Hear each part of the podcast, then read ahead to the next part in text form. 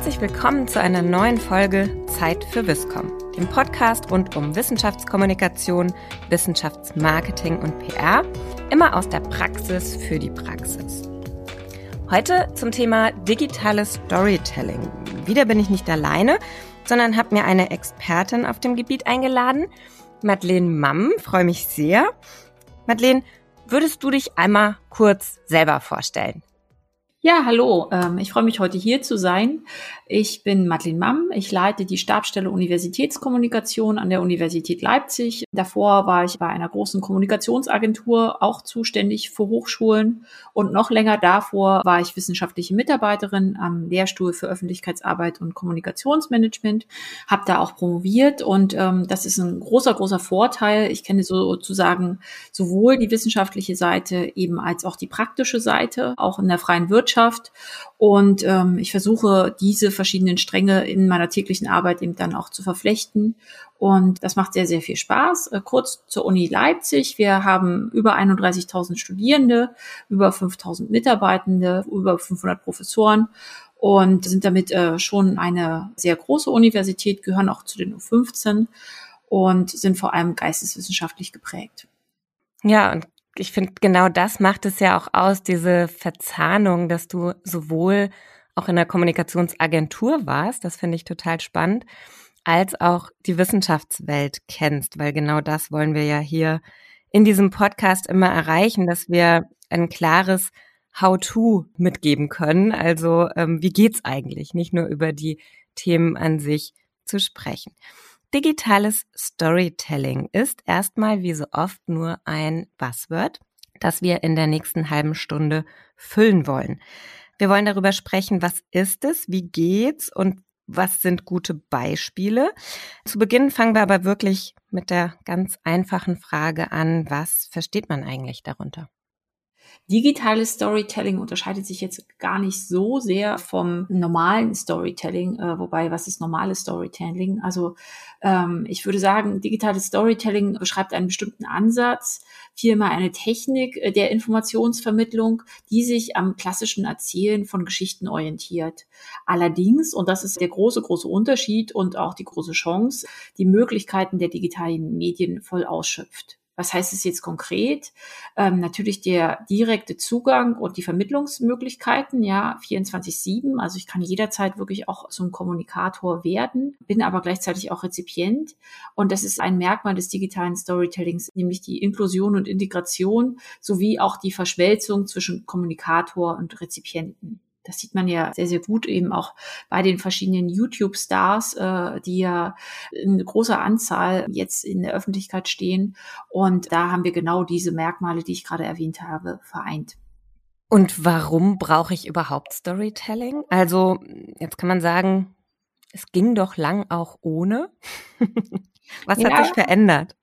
Das würde ich so nicht unterstreichen, weil das Storytelling oder das Geschichtenerzählen, da können wir uns ja alle dran erinnern, früher die Geschichten, die wir von unseren Eltern beispielsweise vorgelesen bekommen haben, oder wenn wir noch ganz weiter zurückgehen, wirklich schon die Urmenschen, die am, am Lagerfeuer saßen und sich Geschichten erzählt haben, Legenden, die weitergetragen wurden. Und äh, so ein bisschen ist es heute ähnlich. Es ist äh, alles sehr, sehr komplex. Wir haben eine Informationsüberflutung, ja, von allen Seiten bekommen wir jeden Tag zu jeder Stunde Informationen Information. Ähm, damit ist natürlich auch ein großer Kampf um Aufmerksamkeit verbunden. Von den Rahmenbedingungen her ist der Informationsdruck durch die Medienvielfalt und die Zugangsmöglichkeiten stark gestiegen. Und wir haben äh, viele Kanäle und gleichzeitig aber auch eine Heterogenität.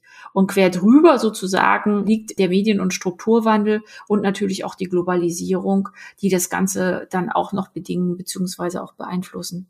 Und wir müssen irgendwie versuchen, in diese Komplexität zu reduzieren. Ich versuche da noch mal reinzugehen. Also das eine ist, hast du gesagt, die Zielgruppen haben sich verändert. Das heißt, mhm. es gibt einen Kampf um Aufmerksamkeit. Ich glaube, jeder kennt diese Grafik, was passiert in einer Minute im Internet. Das ist erstmalig so, dass es in einer Minute werden mehr Videos auf YouTube angeschaut, als es Suchanfragen bei Google gibt. Tatsächlich scheint es also so zu sein, dass dieses Bedürfnis nach Geschichten noch weiter gestiegen ist. Gleichzeitig gibt es, wie du auch schon gesagt hast, die Sättigung. Also wir werden überschüttet mit Geschichten. Wie kann digitales Storytelling da seine Position finden, dass es nicht nur mehr vom Gleichen und beliebig wird, sondern dass es tatsächlich auch die Rezipienten weiterhin erreicht? Der Schlüssel ist halt wirklich, äh, sich genau mit den Rezipienten zu beschäftigen. Also was wollen die Rezipienten? Wer sind überhaupt meine Rezipienten? Wer sind meine Zielgruppen? Ja, ich muss mir das halt sehr, sehr differenziert eben auch anschauen. Gucken, wo sind die überhaupt unterwegs? Was schauen die beispielsweise in ihrer Freizeit auf YouTube? Also wodurch sind die geprägt?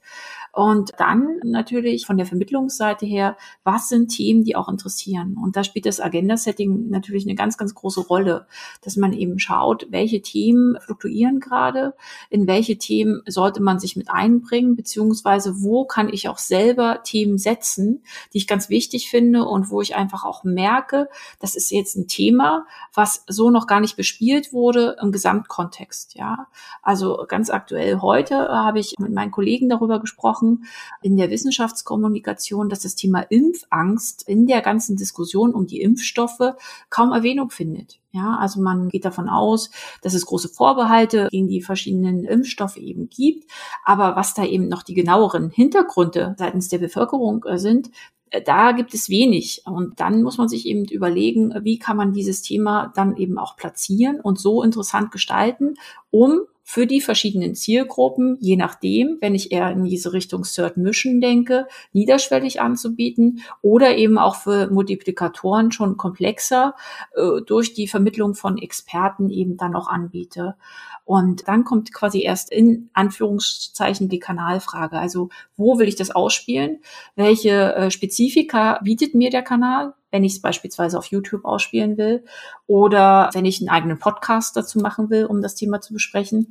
Aber das kommt erst im, im dritten oder vierten Schritt. Vorher muss ich genau mir überlegen, was möchte wirklich meine Zielgruppe, was erwarten sie und ist das Thema für die Zielgruppe so bedeutend, so relevant in dieser Zeit. Also man muss da sehr genau recherchieren und analysieren und auch evaluieren. Und das ist etwas, was meiner Meinung nach zum Teil wirklich vernachlässigt wird, dass man sich eben auch äh, mindestens monatlich anschaut, welche Themen sind gut gelaufen, woran lag das, ja, und äh, welche Themen sind weniger gut gelaufen und das eben auch in die Gesamtplanung mit reinnimmt.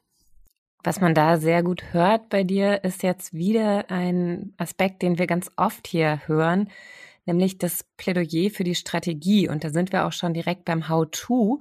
Bevor wir da ganz konkret nochmal einsteigen, will ich nochmal eine Frage stellen, nämlich was unterscheidet eigentlich das digitale Storytelling von dem klassischen Storytelling, wenn ich von Texten oder Geschichten ausgehe?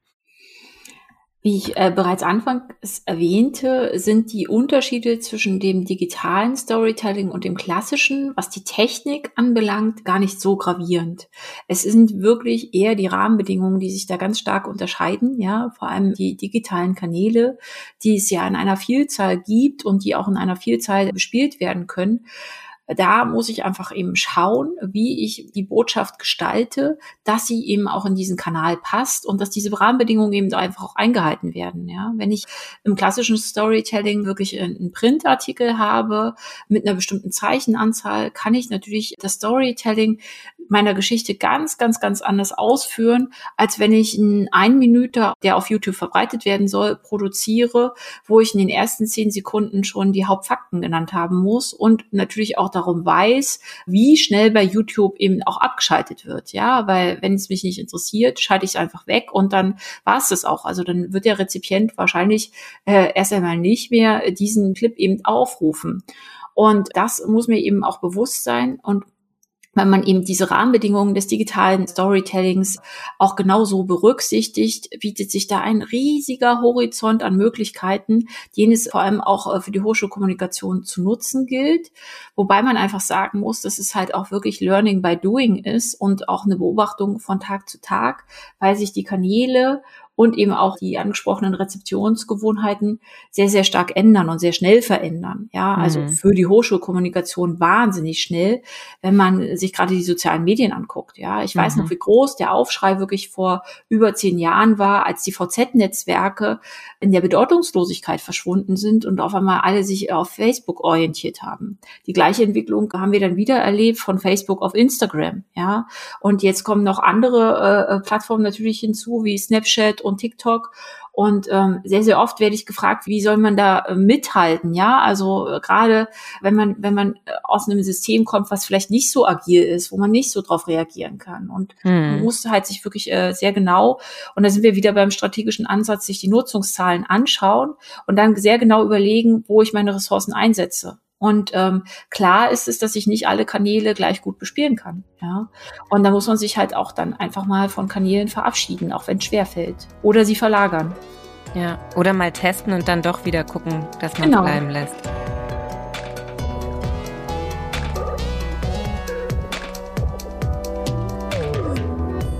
Ich mache an der Stelle eine kurze Klammer für unsere Zuhörer. Wir machen auch eine Folge mal zum Thema Storytelling an sich. Also wir werden uns auch anschauen, wie funktioniert eigentlich Storytelling. Es gibt klassische Methoden, die Heldenreise und ähnliches. Das wollen wir aber ganz bewusst an der Stelle nicht machen hier, sondern uns auf das Thema äh, was ist eigentlich das Besondere am digitalen Storytelling fokussieren. Und an der Stelle würde ich deshalb gerne den nächsten Schritt gehen und zum How-to. Wie geht's eigentlich ganz konkret kommen? Du hast eben schon gesagt, ich muss meine Zielgruppe kennen. Ich muss auch meine Ziele kennen. Welche Ziele für digitales Storytelling würdest du in der Wissenschaftskommunikation überhaupt sehen? Du hast am Anfang schon über die Rahmenbedingungen und auch die Anspruchshaltung der eigenen Organisation gesprochen. Kann man entlang dieser verschiedenen Stakeholder-Gruppen tatsächlich auch verschiedene Ziele formulieren? Ja, das würde ich schon sagen und auch unterstreichen. Ähm, äh, in der letzten Woche war ich in einer Diskussion, wo auch Hochschulkommunikatoren dabei waren, die gesagt haben, für die Wissenschaftskommunikation können sie Storytelling gar nicht vorstellen, maximal für die Kinderuniversität das kann ich so nicht unterstreichen. Und das finde ich auch eine große Kontroverse, weil natürlich eignet sich nicht jedes Thema für diese Technik und für die Aufbereitung dieser Technik. Das mhm. würde ich sofort unterschreiben. Aber ähm, gerade jetzt eben auch, indem wir gesehen haben, dass sich das immer mehr ins Digitale verlagert, dass wir keine, keine Möglichkeiten von quasi Live-Veranstaltungen haben, ja, von direkten Erstkontakten, muss ich mir schon genau überlegen, wie ich auch über einen längeren Zeitraum meine Zielgruppe da auch bespielen kann und auch die Aufmerksamkeit habe. Also von den Zielen her, natürlich immer abhängig von den Gesamtzielen der Hochschule, äh, würde ich sagen, dass die Themensetzung und die Generierung von Aufmerksamkeit für bestimmte Themen erstmal meine höchsten Ziele sind. Und das ist bei allen Zielgruppen gleich. Ob das jetzt Wissenschaftler, Multiplikatoren, äh, andere Stakeholder sind oder auch die Studierenden. Wobei die Studierenden ja äh, mit die kritischste Gruppe sind. Ja, also die werden ja quasi so stark bespielt und auch im Privaten konkurrieren konkurrieren wir da ja um die Aufmerksamkeit, dass wir uns da schon auch genau überlegen müssen und sehr kreativ überlegen müssen, wie wir äh, diese Zielgruppe eben dann auch erreichen und auch über einen längeren Zeitraum erreichen, um eine Bindung herzustellen. Das ist ja quasi das nachgeordnete Ziel. Ja, ich möchte ja nicht nur im ersten Schritt Aufmerksamkeit erzielen und einmal mein Team setzen, sondern ich möchte ja weiterführend eine Beziehung quasi zu meiner Zielgruppe aufbauen. Und das funktioniert eben nur dadurch, indem ich äh, mir genau überlege, wie ich die Geschichten, um jetzt direkt beim Storytelling zu bleiben, auch weitererzählen kann. Äh, welche Marker es da eben auch gibt, um im Gedächtnis zu bleiben. Und das ist im, im, im beruflichen Kontext ähnlich wie im privaten. Ja, wir versuchen oder brauchen einfach für die Informationsverarbeitung Anker, an die wir uns zurückerinnern. Und da ist es einfach kognitiv so, dass über Elemente des Storytellings diese Anker geschaffen werden können.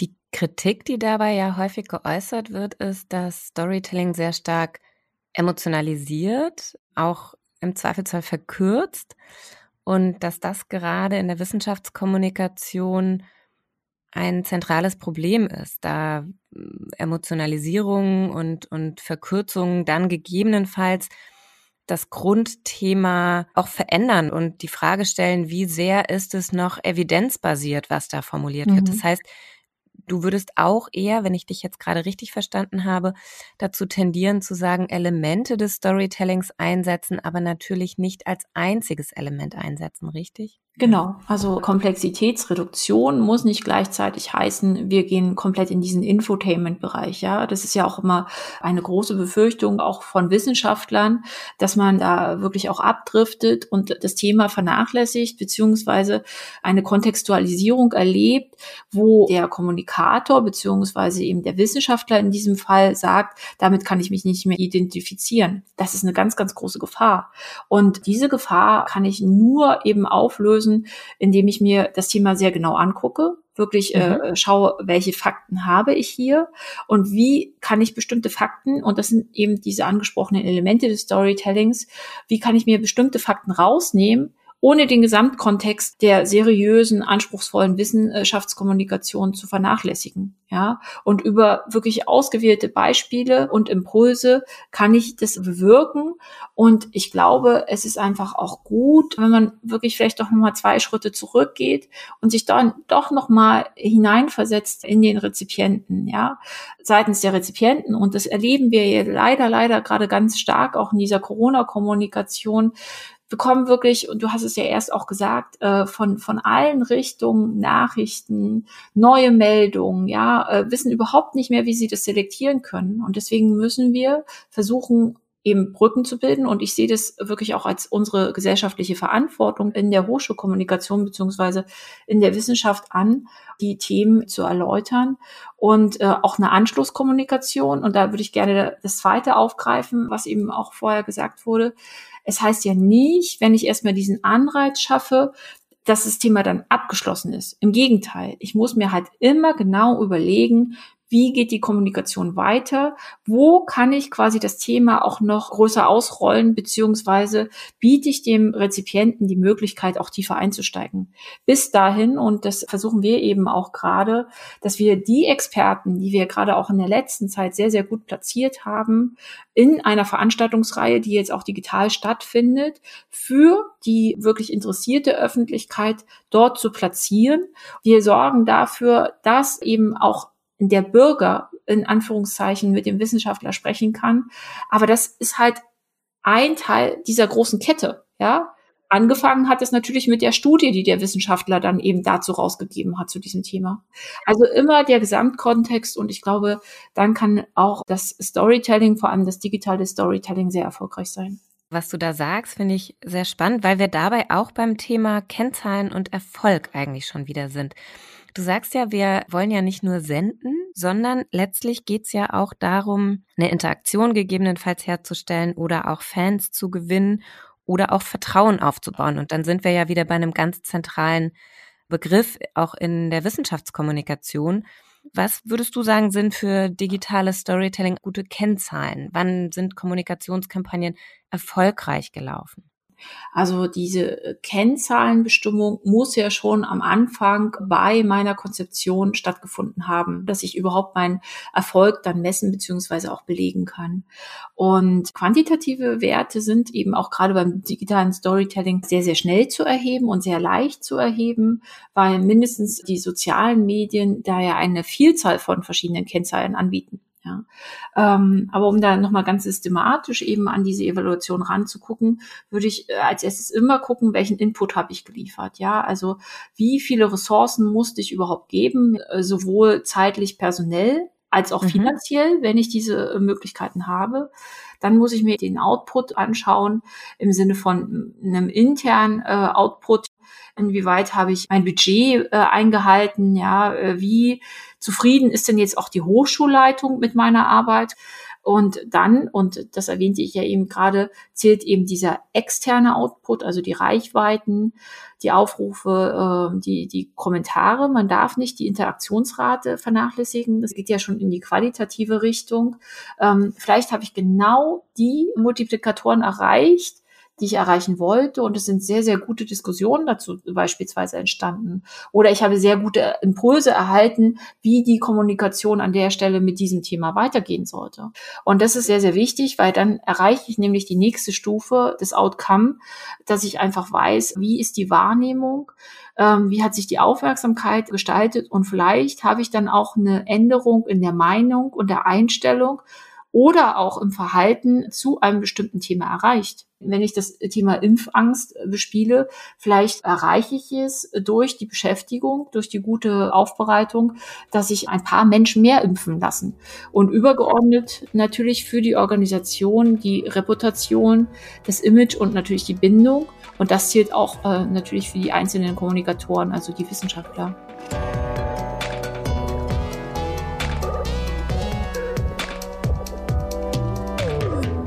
Wir haben also über Ziele gesprochen, wir haben über Zielgruppen gesprochen, wir haben jetzt über die Kennzahlen gesprochen.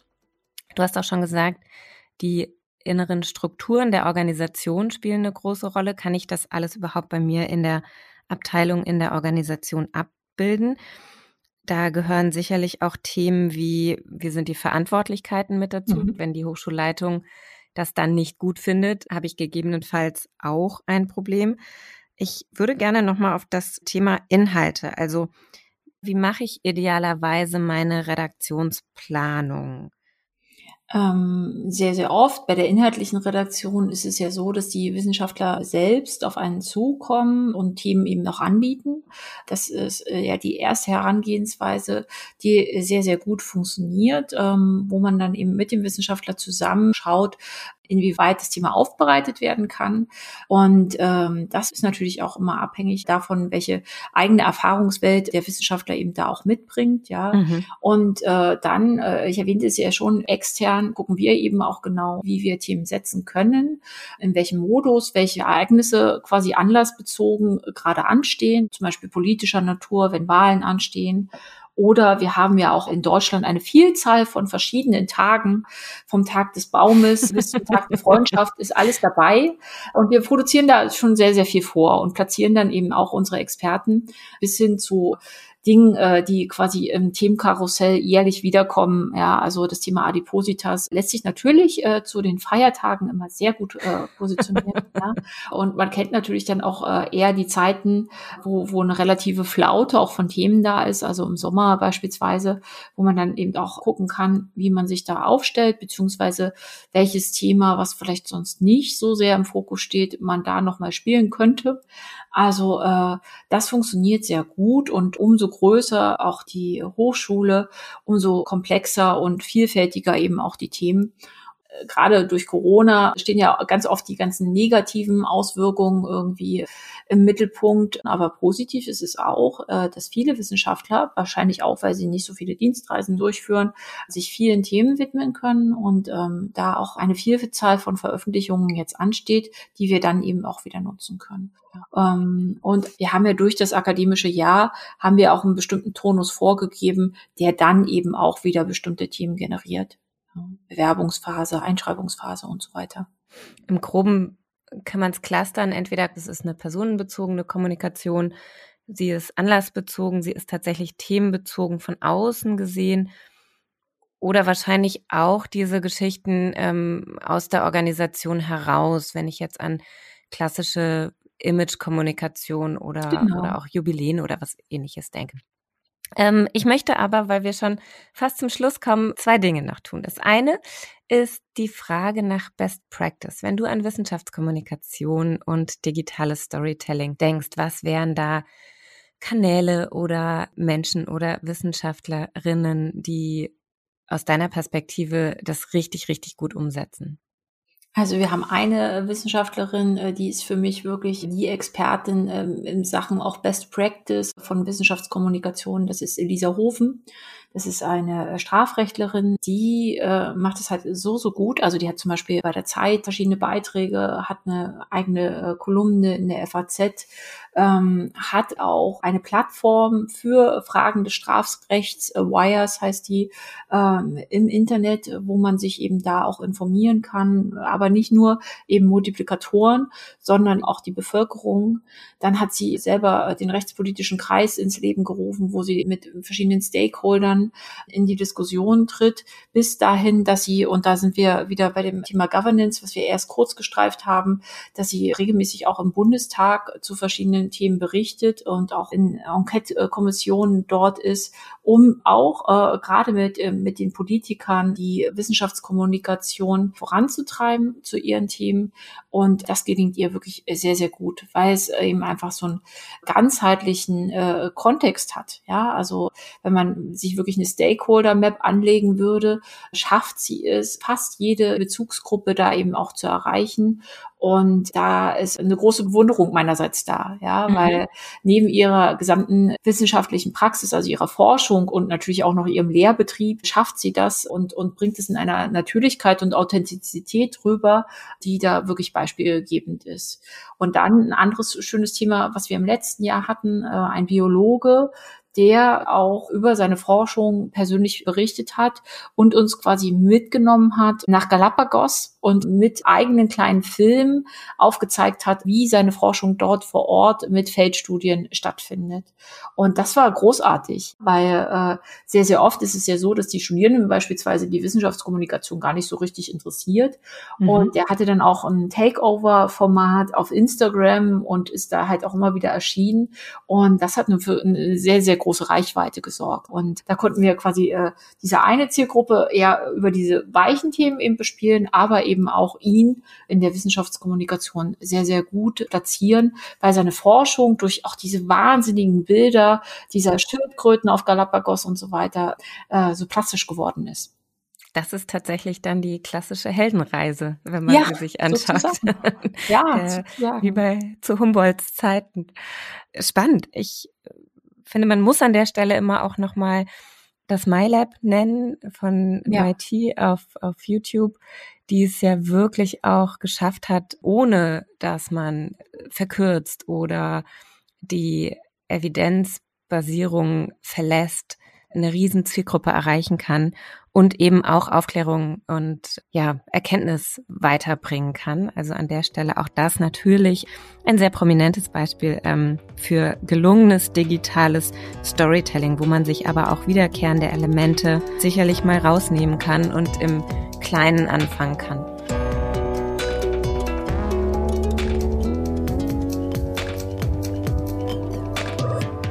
Kommen wir aber zu unserer Viscom-Vision. Wenn du alles Geld der Welt zur Verfügung hättest, keine Ressourcenprobleme, wie würdest du es in der Wissenschaftskommunikation einsetzen? Also welche Maßnahme würdest du umsetzen mit diesen Mitteln?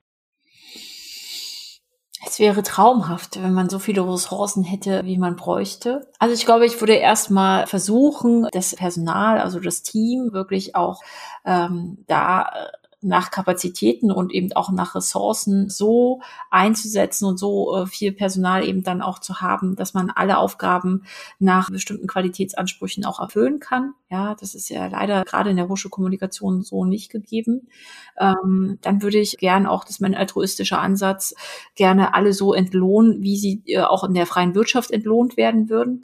Das wäre auch ein großes Ziel von mir, weil es da ja noch äh, sehr, sehr große Unterschiede gibt, die man natürlich auch einzelnen Kollegen schwer und wenig plausibel erklären und erläutern kann. Also das wäre erstmal so dieses eine Feld vom Personaleinsatz her.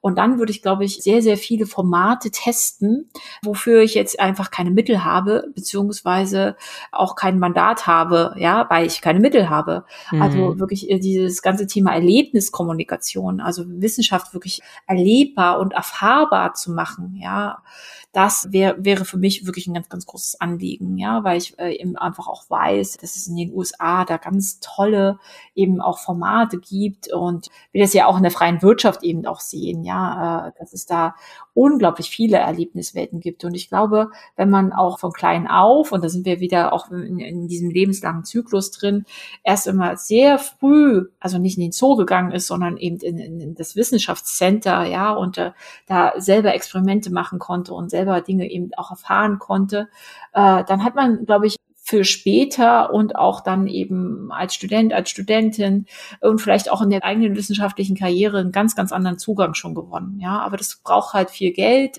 äh, das braucht viele Kapazitäten.